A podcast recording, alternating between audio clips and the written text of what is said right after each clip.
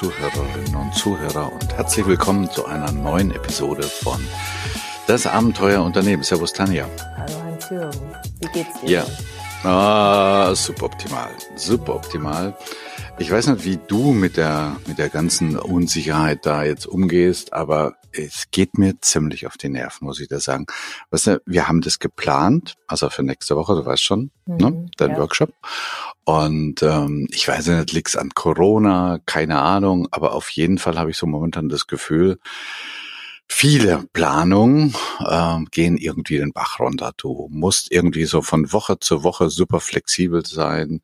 Ähm, ja, spielen die Hotels mit? Ähm, Gibt es einen verschärften Lockdown seitens unserer Regierung? Also äh, auch von Teilnehmern, also selbst wenn es offiziell gehen würde, von dem ich ja die ganze Zeit ausgegangen bin. Aber es sind natürlich auch die Teilnehmer ziemlich verunsichert. Sollen wir jetzt reisen? Sollen wir, sollen wir auf die Weiterbildung gehen, die wir da anbieten?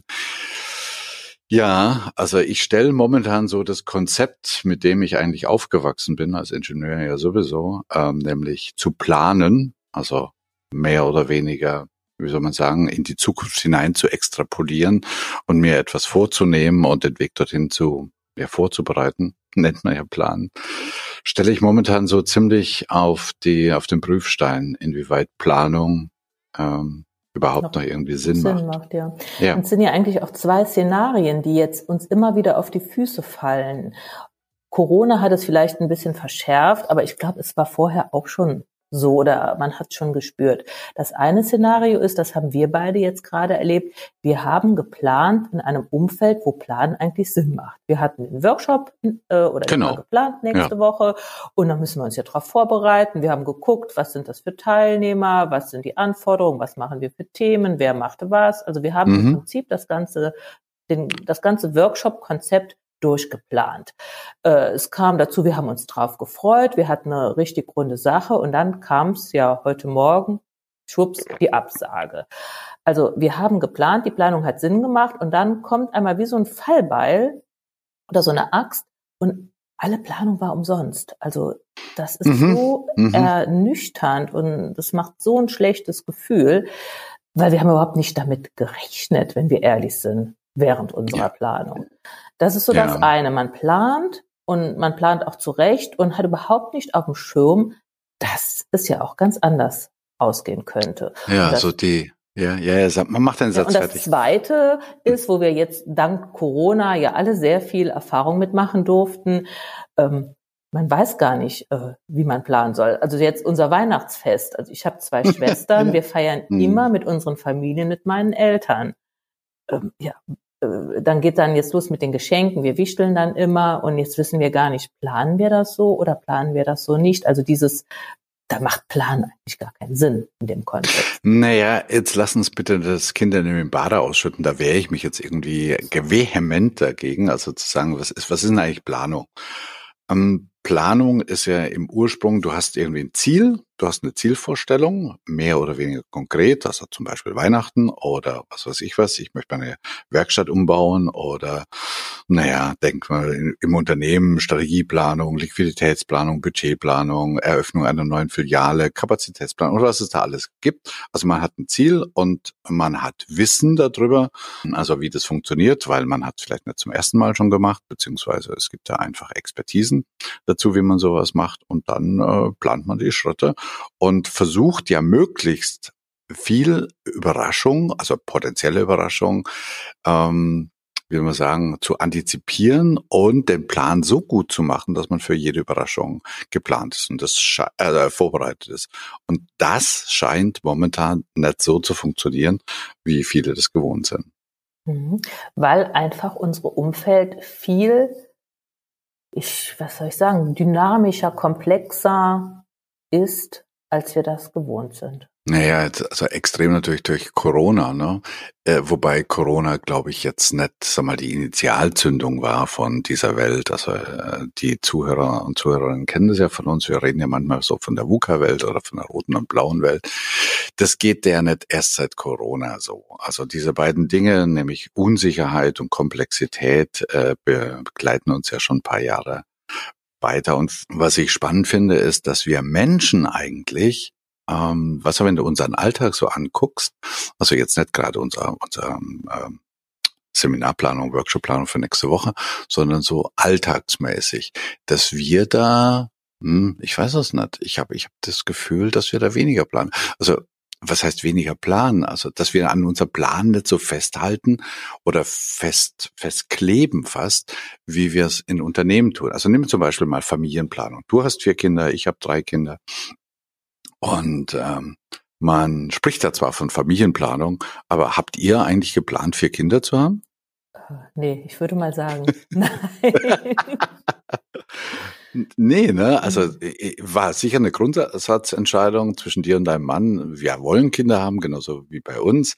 Aber was dann rauskommt und wie viele und äh, also Janik war weniger geplant mit zwei Mädels, wäre es eigentlich gut gewesen und dann ist es ja zum Glück passiert oder so. Oder oder oder nimm, nimm Partner. Also ich kann mir jetzt nicht vorstellen, dass was weiß ich was, dass irgendjemand jetzt äh, sagt, ich bin alleine und ich will nicht alleine sein und ich, ich mache jetzt mal äh, so ja eine Nutzwertanalyse oder so irgendwas oder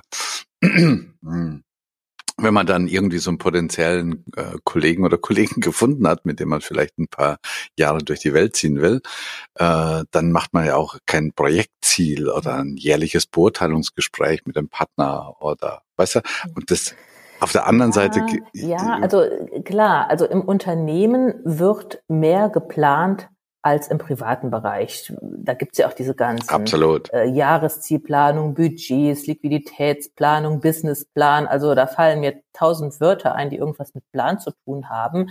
Ähm, aber wenn ich mir jetzt überlege, wie sieht mein Privatleben aus, Mhm. Wenn ich jetzt mal ganz lange zurückgehe, als ich Kind war, bin ich auf die Straße gegangen und habe mir Kinder zum Spielen gesucht. Und wenn die Straßenlaternen ausgingen, mussten wir zu Hause sein. Nee, angingen, Quatsch. Also wenn es dunkel Angehen, wurde, ja. mussten wir zu Hause sein. Und heute, ja, werden die Kinder per Telefon verabredet. Oder ich weiß nicht, wie es bei euch ist, wenn man sich mal mit zwei, drei Pärchen verabreden möchte. Das ist ja manchmal ein Unding, da einen gemeinsamen Termin zu finden. Mhm. Das ist schon ziemlich ausgetimt, ne? Da hat jeder irgendwie zückt sofort äh, seinen Kalender und sagt, naja, du, pass mal auf, in, am Montag in drei Monaten wäre ein guter Termin. Also so diese Spontanität. Ja, da bin ich bei dir. Das war, das war früher anders. Dennoch glaube ich, dass, sag mal mal, der Umgang mit, mit Überraschungen so in unserem Alltagsleben, also so ich als Mensch, äh, weißt du, da, da ruft mich jemand an und sagt, du, ich bin gerade bei dir in der Nähe, hast du mal Zeit? Und dann sage ich, Mensch, das ist ja, den habe ich ja schon seit drei Jahren nicht gesehen und da schaufel ich mir auch irgendwie die Zeit frei. Das heißt also, was ich glaube ist, wenn ich mich jetzt als, als Privatmensch oder als Mensch sehe und mich als Mensch im, im Unternehmenskontext, dass ich da schon ein bisschen anders ticke.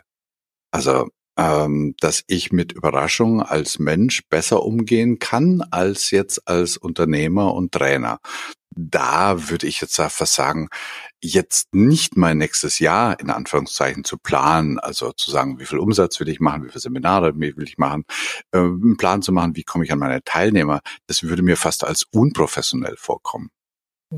Ja, so sind wir auch aufgewachsen. Also im privaten Bereich, da war das ja ganz okay. Dann hat man auch mal das Ganze auf sich zukommen gelassen. Und du hast ja eben selbst gesagt, sobald Kinder ins Spiel kommen, kannst du eh die Planung vergessen. Die hebeln mhm. jeden Plan aus. Und das ist dann auch normal, das ist in Ordnung und damit kommen wir klar. Aber im unternehmerischen Bereich sind wir es ja gewohnt zu planen äh, ich habe eben die ganzen Planungen genannt, die es da gibt und guck dir mal die letzten äh, Jahrzehnte an oder die letzten 100 Jahre. Was hat uns denn unseren Wohlstand beschert? Das war doch im Prinzip, dass die Unternehmen effizient waren, dass die Strukturen da waren, dass Prozesse geplant wurden. Ja, Absolut. Und ich glaube auch, dass viel von unserem Wohlstand, den wir heute erreicht haben, ähm, auf der Grundlage dieser Planung äh, gründen. Mhm. Dass man eben Dinge immer, wie du sagst, effizienter gemacht hat, Ablaufplanung äh, und sich überlegt hat, wie bauen wir das Unternehmen auf. Das war allerdings auch nicht immer so. Also diese, diese, diese Grafik von, von, ich weiß gar nicht, wie mit Vornamen heißt, von Gerhard. dem Wohland, Gerhard, genau, von Gerhard Wohland, der so ein bisschen mal beschrieben hat, ähm, wie der, der Verlauf der letzten 100 Jahre passiert ist. Also wenn man da mal zurückgeht, so an, ans, an den Anfang des letzten Jahrhunderts, also so 1900 rum, ähm, wo es wo so der Übergang von, von dem Handwerker, von der Manufaktur in das Industrielle äh, kam, dann, dann war es schon so, dass es da eher an der Alltagsrealität war. Also ein kleiner Handwerksbetrieb, äh, ähm, musste sich organisieren, jeder wusste alles, ist auch mal eingesprungen. Ähm, also ich glaube, da hatte man weniger geplant und dann kam eben, also Henry Ford war einer der ersten mit äh, dem großen Vordenker Frederick Taylor, der gesagt hat, nee, so können wir nicht weitermachen, wenn wir wachsen wollen. Wir müssen da planen. Und er hat ja dieses, diese wissenschaftlichen Ansatz äh, ins Business gebracht und zu sagen, okay, also solche so Arbeitsteilung oder das Management denkt vor und ähm, die, die Leute unten führen dann nur noch aus. Und all das hat ja quasi das Management neu erfunden oder erstmal erfunden. Ja, und das hat hervorragend funktioniert in diesem Umfeld, wo es diese weiten Märkte gab, diese großen Märkte. Wenn man ein einigermaßen brauchbares Produkt produziert hat, dann konnte man sicher gehen, das wird man auch los. Also was hat man getan? Man hat versucht, es so effizient wie nur irgendwie möglich zu produzieren und das musste geplant werden. Genau. Und es hat funktioniert genau in diesem Umfeld, nämlich große, weite Märkte. Es gab noch viel zu erobern. Ne? Also hm, war eine riesige Nachfrage. Bis äh, so in der Grafik von, von Gerhard Wohland in die 80er, 90er Jahre rein, wo eben die Märkte durch die Globalisierung weltweit wieder enger wurden und äh, die Verknüpfung, also Komplexität, da sind wir wieder bei unserer VUCA und dann Sachen und dann das merke ich auch, also da muss man jetzt gar nicht so in die, in die Management-Philosophie reingehen, das merke ich auch an, an Workshops. Wenn ich noch vor zehn Jahren Jahreszielplanung gemacht habe, also das sind so ein, zwei Tagesworkshops, also wir haben ja letzte Woche einen gemacht zusammen, mm, dann hat man sich auch damit beschäftigt, wie sehen denn die nächsten drei, sieben, zehn Jahre aus. Und zumindestens der Jahreszielplan, also für das nächste Jahr, der stand einfach. Ob der immer so funktioniert hat, das mag mal dahingestellt sein. Aber das merkte ich in den letzten Jahren, also extrem in den letzten ein, zwei Jahren, dass man eigentlich im März schon wieder neue Jahreszielplanung machen konnte, weil sich so viele Umgebungsparameter geändert haben, dass die alte Zielvorgabe einfach nicht mehr gegriffen hat. Mhm. Und trotzdem hat diese Planung ein gutes Gefühl hinterlassen, so ein Gefühl von Sicherheit, so ein Gefühl von ich hab's im Griff, ich habe Kontrolle, ich bin ein guter Unternehmer. Und wenn ja. ich jetzt so mal die Unternehmer mir angucke, mit denen ich es zu tun habe, mittelständische Unternehmer, sehr erfolgreich, ich kann mir auch an die eigene Nase packen, dann habe ich doch die letzten Jahrzehnte geplant. Und irgendwie so ganz in mir drin ist immer noch so die Haltung, ja, ich bin deswegen so erfolgreich oder mein Unternehmen steht deswegen so gut da, weil ich so ein guter Unternehmer bin, der die Zügel in der Hand hat, der alles im Griff hat, der alles plant. Unter Kontrolle hat, ja. Unter Kontrolle ja. hat. Und das ist so ein bisschen, hm, das könnte ein Irrglaube sein in der heutigen Zeit. Ja, ähm, es geht sogar so weit, was, wenn du zum Beispiel ein neues Produkt auf dem Markt lancieren willst oder eine neue Dienstleistung, das ist ja dann, was machst du dann? Machst du eine Kundenumfrage äh, oder eine Marktanalyse oder so irgendwas. Und da denke ich mir manchmal auch, äh, zu sagen, wissen die Leute eigentlich, was sie wollen? Also äh, kann man dann aufgrund von so einer Marktanalyse wirklich eine Produkteinführung planen, in Anführungszeichen? Oder ist das äh, der Blick in die Kristallkugel? Also weißt du, wir können wir kreieren ja Seminare und Workshops, auch offene. Und äh, jetzt machen wir einen tollen Entwurf, meinetwegen, was weiß ich, was, ein Wochenworkshop, ein Wochenretreat mit für irgendwelche Unternehmer. Und jetzt würden wir sie fragen und zu sagen, wollt ihr so etwas? Und zwei Drittel sagen ja. Und ähm, dann bieten wir den Workshop an und kommt doch keiner. Und da sage ich, wie, wie, wie, weißt du, weil die Kaufentscheidung, also wenn der jetzt vom PC sitzt und unsere Ausschreibung sieht und dann sagt, klick, ja, ich bin dabei oder nicht, ist doch was ganz anderes, als wenn ich ihn im Vorfeld einfach mit einer Umfrage, äh, sagen wir mal, penetriere.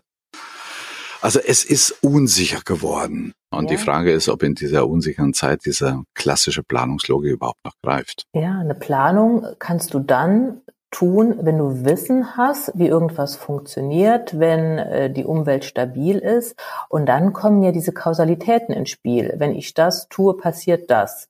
Mhm. Und die Gefahr, die ich auch sehe, bleiben wir bei deinem Beispiel. Wir bieten jetzt diesen Workshop an und wir fragen noch nicht mal vorher. Wir bieten den an und keiner meldet sich an. Ja, wissen mhm. wir denn, woran es liegt? Liegt es an dem an den Inhalten, liegt es an dem Ort, liegt es an der Zeit? An, an Terminen, ja, An genau. Terminen. Ähm, gut, wir lassen uns nicht aus dem Konzept bringen. Wir bieten den gleichen Workshop nochmal woanders an. Jetzt melden mhm. sich einmal 15 Leute an. Mhm dann mhm. Äh, ist dieses Gefährliche, dann würden wir vielleicht auch den Fehler machen, den viele andere machen. Naja, der erste, der war in irgendeinem Business-Hotel, da wollte keiner hin. Der zweite war irgendwie in einer ganz besonderen Location. Die Location ist wichtig. So diese, wie hast du mal gesagt, Postkausalitäten.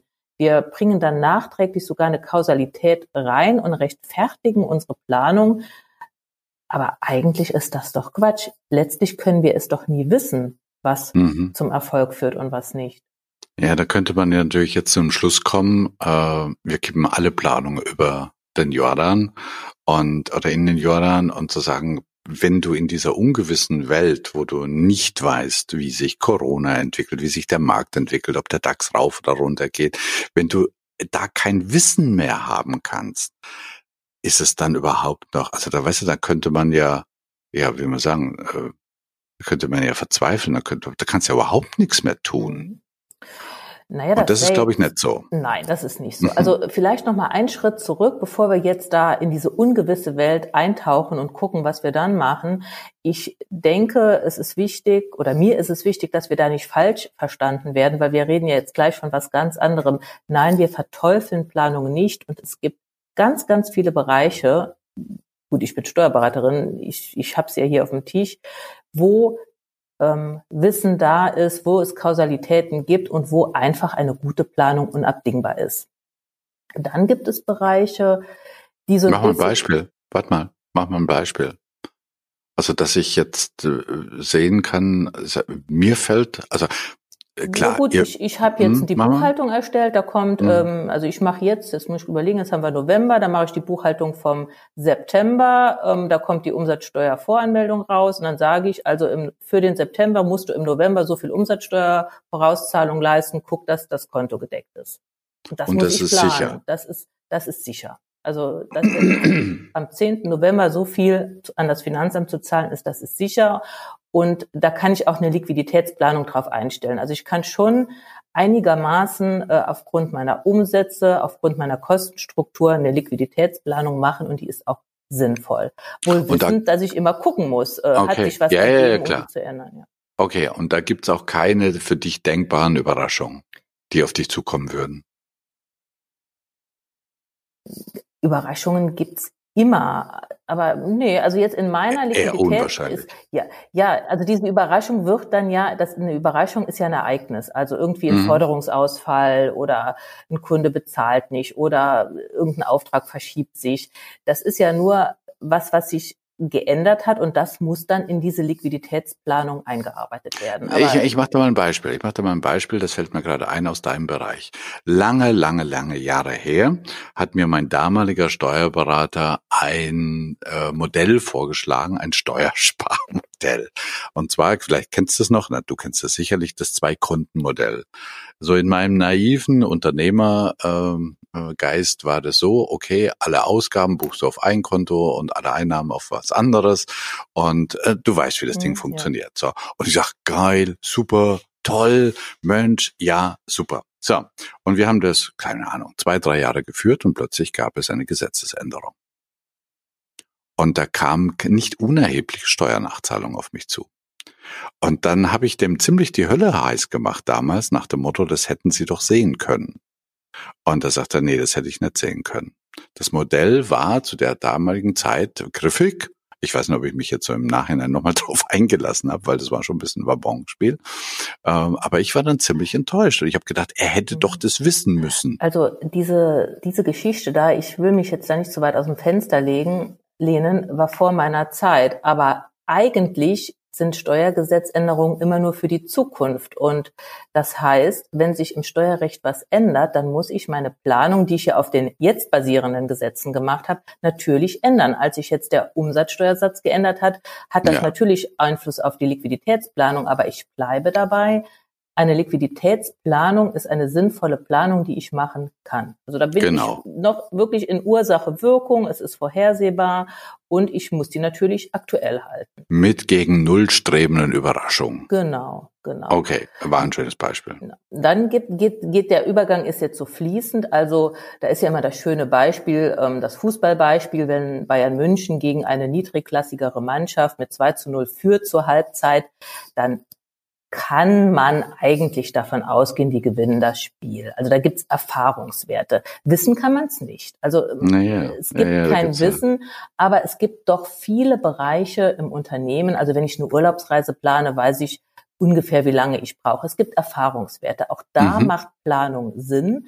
Nimm jetzt unser Workshop da sind Menschen im Spiel, das heißt, Überraschungen können immer kommen. Aber es macht durchaus Sinn zu planen, nur, und jetzt kommt mein großes Aber, da muss man, ja, wie soll ich sagen, bereit sein, es zu akzeptieren, dass die Planung über Bord geworfen wird. Dass, also man muss mit Überraschungen rechnen. Man muss mit Überraschungen ja. rechnen. Das ist so dieser, dieser mittlere Bereich. Ich glaube, das ist auch noch ein großer mhm, Bereich. Mhm, Und dann gibt's den Bereich, wo ich sage, da ist Planung eigentlich nicht möglich. Und das ist auch der Bereich, wo, wo ich aber sehe, da wird geplant. Da wird so viel Energie in Planung investiert, wo ich immer denke, was machen die da? Businessplan. Also mhm. frage ich mich immer, das ist eine Hellseherei. Natürlich macht es Sinn, wenn ich mich, wenn ich irgendwas Sich mal Gedanken will. zu machen. Ja. Natürlich. Aber mhm. und so ein Businessplan macht auch Sinn, um Gottes Willen. Nur ich erlebe, dieser Plan, wenn das so sind ja wir Menschen. Wenn das dann einmal schwarz auf weiß vor uns steht, dann tun wir alle so. Eigenleben, ja. Wir entwickeln ein Eigenleben mhm. und wir tun so, als wäre das die Realität. Und wir, also ich habe nicht selten erlebt, dass Menschen schon Geld ausgegeben haben, was sie laut ihrem Businessplan erst in fünf Monaten verdienen. Ja, also ja, ja, das ja. ist für mich ganz gefährlich und das erlebe ich, weil das auch so unsere Illusion ist. Vor 30 Jahren konnte man Dinge einfach, oder es gab mehr Dinge, die wo Planung Sinn gemacht hat, einfach weil die Umwelt stabiler war.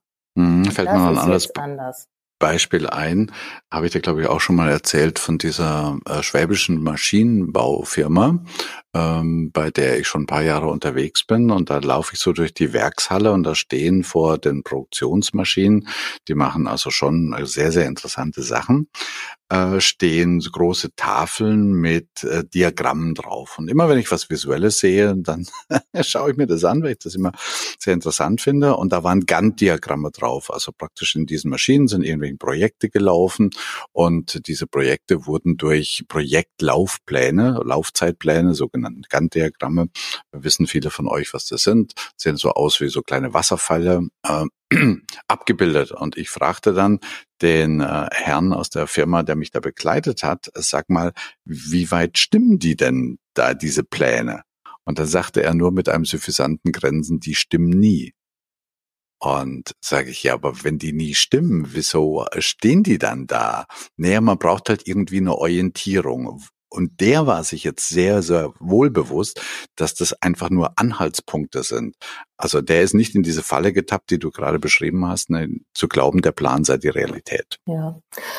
Die zweite Falle, die mir da einfällt, ist, dass man glaubt, wenn man einen Plan macht, hätte man die, die Zukunft im Griff. Ähm, also wir wollen jetzt hier unser Mandantenannahmesystem verändern und mhm. jetzt machen sich hier meine Mitarbeiter da tagelang, stundenlang Pläne, ausgefeilte Prozesse werden hier diskutiert und gemacht. Und ich merke so ein bisschen, die haben so den Eindruck, je mehr Zeit die da rein investieren, je besser die planen, umso besser funktioniert es nachher. Und mhm. die waren ziemlich erstaunt, als ich dann gesagt habe, ihr habt doch jetzt was, jetzt nimm's doch mal als Experiment und dann machen wir das mal mit drei, vier Mandanten und dann gucken wir mal, ob's funktioniert. Was funktioniert gut, was funktioniert weniger gut, wo müssen wir noch was nachjustieren. Und die haben mich total erschrocken angeguckt. Wie Experiment. Ja, ja, das ist sowas äh, rumprobieren, also rumfuschen quasi. Und ich glaube, das liegt so ein bisschen an unserer Konditionierung. Weißt du, wenn du, wenn du unser Ausbildungswesen, ohne dass ich jetzt irgendwie Schulbashing betreiben will, aber wenn, wenn, wenn du unser Ausbildungswesen anguckst, dann sind wir ja durch eine Schule gegangen, in der es einen richtigen Weg gab. Also es gab zu allem eine richtige Antwort, egal ob jetzt Physik oder Bio oder Geschichte oder Mathematik ja, oder auch Deut Entschuldigung, selbst Deutsch. Deutschaufsätze ja. wurden ja. ja. bewertet. Also wenn ich 2 genau. gehabt genau. habe, war das ein besserer Aufsatz wie, wie eine Richtig. Vier, Und wenn du dann halt mal, sagen wir mal, 10, 15, vielleicht sogar äh, noch länger durch diese Schule gegangen bist, dann glaubst du einfach an den richtigen Weg. Und äh, ein Plan ist ja ein richtiger Weg. Ja, und, und, du bist, und je länger du planst, umso mehr steigt die Wahrscheinlichkeit, dass es am Ende auch wirklich richtig ist. Ja, ja. Ich habe das vor einiger Zeit mal ein ganz anderes Thema bei einem Freund erlebt, der seit einiger Zeit Single ist und sich schweren Herzens entschlossen hat, bei so einer Online-Partnervermittlung sich da äh, du kennst das vielleicht auch vom Hören sagen. Ja, Hören, das Problem ja. haben wir beide ja nicht, Gott sei Dank. Und er hat mir also voller, voller, wie man sagen, Inbrunst erzählt, mit welchen ausgefallenen Matching-Algorithmen die da arbeiten und dass, wenn dann so ein Matching nahe 95, 90 Prozent kommt, dass dann also die Gewissheit äh, ins Unendliche steigt, dass das der richtige Mensch ist. Und ich gucke ihn nur so an und sag, okay, ähm, ich glaube eher nicht. Also ja, doch, dann ist und da, da sind wir bei, bei dieser Sicherheit und Kontrolle ähm, oder oder Illusion der Kontrolle, dass er dann sicher war, wenn er dann, also wenn, wenn der Computer oder dieses, dieses App dann praktisch einen Matching-Code von 90 Prozent, da, da, kannst, da garantiert dann, dass ich mit diesem Mensch dann den Rest meines Lebens verbringe. Mhm. Ja, das, äh, da fällt mir noch ein zweiter Aspekt ein, der uns manchmal dazu verleitet, übermäßig zu planen, ist nicht nur der Aspekt der, der Sicherheit und der Kontrolle, sondern auch, man tut was. Irgendwie, wenn ich was tue, fühle ich mich besser, wie wenn ich nichts tue, wenn ich einfach es mal laufen lasse. Ja, ja, ja. Äh, also ich möchte dann sagen, dass wie gesagt, wir wollen nicht den Eindruck äh, hinterlassen, dass Pläne in keinster Form mehr Sinn machen, sondern wir, wir plädieren eher für eine neue Art des Plans. Und äh, da noch einen letzten Nachteil, den ich bei mir selber bemerkt habe, Pläne zu machen, ist ein riesen, riesen gutes Alibi, nichts zu tun. Also ich merke das an manchmal in Workshops, wenn ich so Strategie-Meetings mache, und ich rede jetzt nicht von unserem Strategie-Meeting, sondern dass dass wenn es dann darum geht, so ein bisschen in Action zu treten und zu sagen, okay, was, was machen wir jetzt nächste Woche anders? Ähm, welche Entscheidung trefft ihr jetzt? Dass die sagen, oh, jetzt lass, lass uns deinen Plan nochmal über das Kopfkissen legen und da müssen wir noch ein bisschen ins Feintuning von dem Plan gehen. Also, wo ich gemerkt habe, ich glaube auch, dass wir da vielleicht viel zu sehr konditioniert worden sind, zu sagen, ah nee, wir stecken lieber noch mehr in die Vorbereitung, in dem, wie man sagen, in der Neigung, dass es den perfekten Plan gibt. Und wenn ich den perfekten Plan habe, dann kann nichts mehr schiefgehen. Übrigens, da sind wir wieder bei diesem Postkausalisieren, nämlich wenn, wenn der Plan nicht funktioniert, dann war der Plan nicht gut genug und ich muss das nächste Mal noch besser planen. Mhm. Und wenn es funktioniert, dann klopft man sich auf die Schulter und sagt, ja, hast du gut super, geplant. Mhm. genau. Ja, und da war doch jetzt auch ähm, dieser Bericht von dem was war das? Also der so hm. Schuhpflegemittel ähm, herstellt. Kolonil, ja, glaube ich, ja, ja. Äh, da, ja. Äh, das ist so eine Reihe mit mein größter Fehler. Und er mhm. hat da gesagt, ja, ich hatte einen Change-Prozess in meinem Unternehmen, das ist nicht erfolgreich gelaufen, es hat viel zu lange gedauert und ich, äh, es hat viel zu viel Geld gekostet, weil ich meinen Mitarbeitern zu viel Freiheit gelassen habe. Dann habe ich mich eingeschaltet und ich war wieder ein richtiger Chef und dann ging das erfolgreich zu Ende. Ja. Also da kriege ich so ein leichtes Störgefühl. Also die Tatsachen stimmen. Am Anfang war es so, am Ende war es so. Nur diese Kausalität, nur weil das so war, war das so und das andere so. Das finde ich gefährlich, wenn man sein unternehmerisches Handeln danach ausrichtet. Es ist zwar menschlich, und ich glaube, dann äh, geht es uns wieder besser, wenn wir wissen, was das, das im Kleinen ist. Ich wach früh auf und hab Kopfweh. Und denke, wieso habe ich den Kopfweh? Ich habe sonst nie Kopfweh. Ach, ich habe gestern ja ah, was weiß ich, was ein Viertel zu viel getrunken oder so Wein. Und dann weiß ich's und in dem Moment, wo ich's weiß, ist das Kopfweh zwar nicht bess besser oder weg, aber mir geht's irgendwie besser, weil ich die Kausalität habe. Mhm. Und äh, wenn man sich mal bewusst macht, wie komplex und unsicher unsere heutige Welt ist, dann ist das schon eine nette Illusion. Aber lass uns doch mal, jetzt haben wir eine Riesenrunde gedreht, ähm, was wäre eine Alternative zu dieser klassischen Planungslogik, also zu dieser eher kausalen. Äh, übrigens, da fällt mir noch ein, du weißt ja, ich, bin, ich war ja lange, lange Zeit beim Schmidt-Kolleg als Trainer und der Urvater dieser Planungsmethodik, der Gustav Grossmann, bei dem mein Vater auch mal gelernt hat, vor vielen, vielen, vielen, vielen Jahren. Der nannte das übrigens auch Verursachungsplanung. Also das Mindset damals war, wenn du irgendwo hin willst, ähm, ist das die Wirkung. Und du musst ja nur alle Ursachen überlegen und dann ist es praktisch wie so ein Dominosteinchen. Dann schmeißt du eins um und damit fällt das andere und das andere, wie so eine Kettenreaktion und du kommst automatisch zum Ziel. Und das war richtig zu der damaligen Zeit. Also ich rede so von 1940, 1950 damals.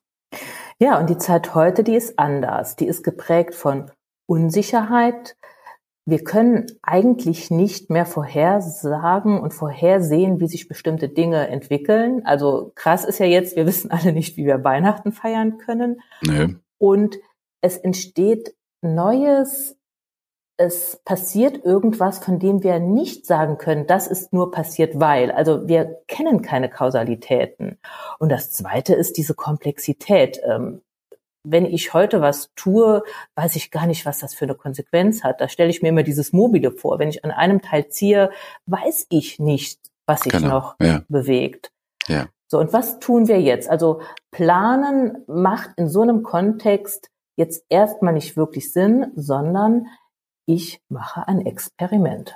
Also nochmal nur, dass da kein Missverständnis steht, Plan äh, in, in, in der alten Auffassung. Also ich sage jetzt mal so Plan 1.0 ähm, oder so irgendetwas. Ich glaube, wenn man Plan einfach als wir beschäftigen uns systematisch mit der Zukunft äh, definieren würden, dann macht es nach wie vor Sinn äh, sondern es ist eine andere Art des Plans, wie wir es die letzten 100 Jahre kennen. Und diese andere Art nennen wir jetzt einfach Experiment. Und ja, äh, Erfahrung ist ja schon in einigen Workshops passiert, dass wir sagen, boah, wir experimentieren doch hier nicht. Also wir wissen doch, was wir tun. Ja, dann lass es uns doch am Beispiel machen. Also ich will jetzt ein neues Produkt entwickeln oder ich will meine Produktpalette durch irgendwas erweitern oder eine neue Dienstleistung anbieten. Und vor, ich behaupte einfach mal, vor 20 Jahren hätte ich geplant, ich hätte eine Marktanalyse gemacht, hätte mal geguckt, was macht die Konkurrenz, hätte ja, geguckt, was kostet das? Also ich hätte das geplant und zwar sehr lange, also nicht in zwei, mhm. drei Tagen, sondern Nein. ausgiebig über mehrere Monate, vielleicht sogar kommt jetzt auf das Produkt, auf die Dienstleistung an, über ein Jahr und dann hätte ich alles gehabt und dann wäre ich in die Produktion gegangen. Und vor allen Dingen, du hättest erst dann angefangen, wenn der Plan gestanden genau, ist. Genau. Ne? Ja. Und das können wir uns heute wenigstens in vielen Bereichen schlicht und ergreifend nicht mehr leisten. Weil wenn ich heute anfange zu planen bei den heutigen Gegebenheiten, dann ändert sich im nächsten Jahr, in den nächsten anderthalb Jahren so viel. Und wenn ich dann fertig bin mit Planen, kann ich gerade von vorne anfangen. Ja, und jetzt lass uns bitte nicht so tun, als wenn das völlig fremd in Unternehmen ist, weil in Unternehmen gab es schon immer, sonst hätte es nämlich nie Innovation gegeben.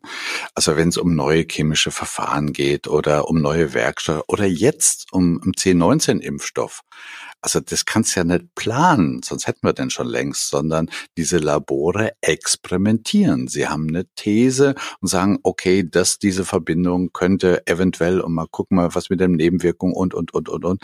Aber in Forschung und Entwicklung gab es schon immer Experimente. Und in der letzten Zeit, also ich weiß nicht, wie du das siehst, aber ich habe das Gefühl, dass immer mehr Unternehmen, große und kleine, auch in Anführungszeichen experimentieren mit mit neuen Arbeitszeitmodellen. Also nimm, nimm mal Homeoffice an. Mhm. Okay, da war jetzt ein bisschen der Druck durch Corona da, aber denk mal zwei Jahre zurück. Also da war Homeoffice jetzt nicht so das Thema. Also naja, ja, aber auch, äh, ja, auch bei den Arbeitszeitmodellen. Und das ist ein schönes Beispiel. Die Unternehmen tun das ja nicht, weil jetzt einmal der Unternehmer, ich stelle mir gerade so ein ähm, ich sage jetzt mal 58-jährigen Unternehmer alter Schule vor, der wacht mhm. ja nicht morgens auf und denkt, ach, heute machen wir mal neue Arbeitszeitmodelle, die, die führen wir jetzt mal ein. Weil ich sonst nichts zu tun habe. Ne? Weil ich sonst nichts zu tun ja. habe. Sondern ich dachte mal das Experiment. sondern er wurde ja dazu gezwungen. Seine Führungskräfte haben ihm berichtet, wir bekommen keine Mitarbeiter mehr oder der neue Geschäftsführer will aber jetzt in Elternteilzeit. Er, um die guten Leute zu halten, musste er ja auf deren Wünsche eingehen. Genau. Und das kann man ja auch nicht planen, weil da ist ja auch jeder Mensch anders. Das ist ein schönes Beispiel für Experimente. Mhm. Einfach mal zu gucken. Ich kann die Hypothese haben, wenn ich jetzt meinen Mitarbeitern Homeoffice ermögliche, sinkt die Produktivität, weil die jetzt alle ihren Rasen mähen. Das genau, kann ja meine Hypothese sein. Ja, so, ja. dann überprüft, dann starte ich trotzdem das Experiment, weil eben die Forderung nach Homeoffice da ist oder weil Corona mich dazu zwingt. Und dann sehe ich, ja, meine These wird bestätigt. Sobald es geht, kommen alle wieder ins Büro oder meine These wird widerlegt, meine Hypothese wird widerlegt. Dann ja, bin ich ein neuer Fan von Homeoffice. Das erlebe ich übrigens gerade ganz oft bei meinen Mandanten. Mhm. Mhm. Das heißt also, am Anfang steht immer irgendwie eine Störung. Wir nennen das manchmal Spannung. Also irgendwie gibt es eine Diskrepanz zwischen dem, wie es gerade ist und dem, wie es sein könnte. Also zum Beispiel jetzt ähm, bei, bei Corona mit den Homeoffice-Plätzen. Und was es dann gibt, sind zwei Dinge. Entweder ich habe schon gesichertes Wissen, wie es funktioniert, dann kann ich einen Plan machen. Und wenn es dieses gesicherte Wissen eben nicht gibt, also eine Lösung, wie wir jetzt äh, mit unseren Mitarbeitern umgehen in der Corona-Krise, dann gibt es eigentlich nur eine Idee. Mhm. Aber die Idee weiß ich nicht, ob die die greift oder nicht. Und wenn es nur eine Idee ist, kann ich keinen Plan machen. Und wenn ich, was mache ich aus dieser Idee? Ich mache ein Experiment. Und mhm. in der Wissenschaft sind ja Experimente, sagen wir mal, ähm, zumindest in der empirischen Wissenschaft, das Mittel, um Erfolg zu haben, also um irgendwie von A nach B zu kommen, entweder einen Impfstoff zu entwickeln. Und ich frage mich, warum wir in unseren Unternehmen da nicht noch ein bisschen mehr Mut haben, diese, also nach dem Motto, ein Plan äh, greift jetzt gerade nicht, aber wir haben ein paar gute Ideen und wir probieren diese Ideen jetzt einfach mal systematisch aus. Betonung das, ist so systematisch. Das kann ich dir sagen, weil wir es oder weil es uns schwerfällt, vor uns selbst zuzugeben, dass wir das Wissen nicht haben, weil wir einfach gewohnt sind, Pläne zu machen. Ich kann mhm. dir ein Beispiel aus meiner Kanzlei liefern, ganz aktuell. Wir stehen ja zurzeit ein bisschen unter Druck hier mit unserer Arbeit wegen äh, Überbrückungshilfe 1, 2, Novemberhilfe und äh, Soforthilfe und Umsatzsteuersenkung und Kurzarbeitergeld. Also diese ganzen Zusatzarbeiten haben dazu mhm. geführt, dass so unsere normalen Arbeiten wie Steuererklärung und Jahresabschlüsse, da sind wir stark im Hintertreffen. Das müssen wir jetzt aufarbeiten. Gleichzeitig kommen ich sage jetzt mal, bei uns heißt das immer noch Luja-Fälle, also kleine Steuererklärungen. Wir mhm, werden mhm. überrannt mit kleinen Steuererklärungen.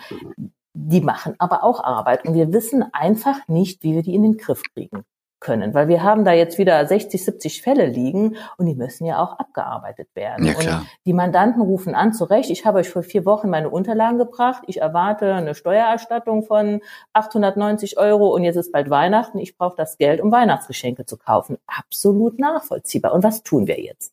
Da saßen wir hier zusammen in der Kanzlei und es ging los. Was haben wir getan? Wir haben geplant.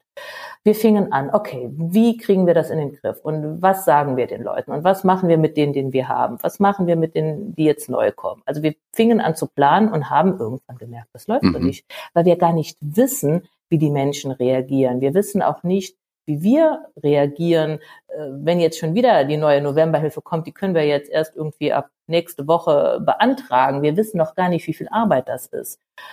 Und dann habe ich gesagt, so geht das nicht. Wir können keinen Plan machen, weil wir einfach, weil die Unsicherheit so groß ist. Es gibt so viele Dinge, die wir nicht wissen. Wie sollen wir einen Plan machen? Also mhm. haben wir ein Experiment gestartet und da ging es los mit Hypothesen. Da haben wir Hypothesen gesammelt. Also wenn jemand jetzt kommt und seine Steuererklärung bringt, dann versuchen wir mal das und das und gucken, wie er reagiert. Oder auch im Büro haben wir Hypothesen aufgestellt, was dazu führen könnte, dass die jetzt abgearbeitet werden. Also ich habe die Hypothese, ich äh, richte hier einen schönen Samstag ein mit Musik und Catering und mhm. äh, mit einem mit einem schönen finanziellen Bonus und jeder, der kommt äh, und da die kleinen Fälle wegarbeitet, soll davon profitieren das ist jetzt am Samstag. Ich weiß nicht, ob zwei meiner Leute kommen oder ob alle zwölf kommen. Ich werde sehen. Ich will keinen zwingen. Und das ist jetzt das, was ich meine. Wir haben mhm. akzeptiert, wir mhm. können nicht planen, wir starten jetzt Experimente. Und damit kannst du ja auch nicht daneben liegen. Also sprich, dein, dein Plan, der kein Plan ist, äh, kann gar nicht zum Misserfolg führen, sondern im Zweifelsfall äh, widerlegst du deine These, dass das funktioniert. Genau, und das hinterlässt jetzt auch so ein schönes Gefühl. Also wir mhm. können ja gar nicht scheitern. Wenn wir jetzt einen Plan gemacht hätten und der wäre nicht aufgegangen, dann wäre mhm. wieder so ein, ja, so ein richtiges Störgefühl und so eine Demotivation da. Ja, ja, kann ich verstehen. Du, la, lass mich mal kurz zusammenfassen. Ich, meine, ich versuche mal, ob ich das zusammenkriege. Also ähm, nach wie vor sind wir in Situationen, wo wir was tun müssen. Ob das so an einer Spannung liegt, also eine soll ist diskrepanz. Also da muss was getan werden. Möglichkeit eins ist, ich habe Wissen darüber, also wie dein, dein Beispiel von äh, Jahresabschluss oder Buchhaltung oder sonst ja.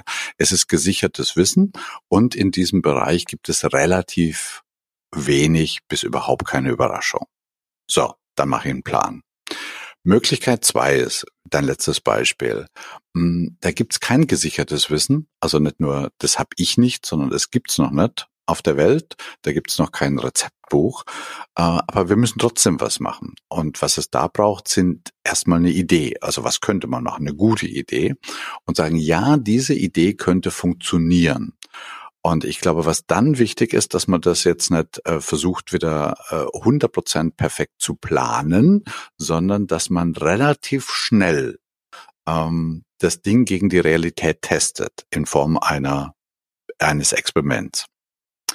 Und äh, das gibt's ja, ich weiß gar nicht, kommt das aus dem Lean Management, dieser Begriff des Minimal Viable Product, also dass man etwas wie quasi im Prototyp relativ schnell entwickelt und dann ganz schnell gegen die Realität testet.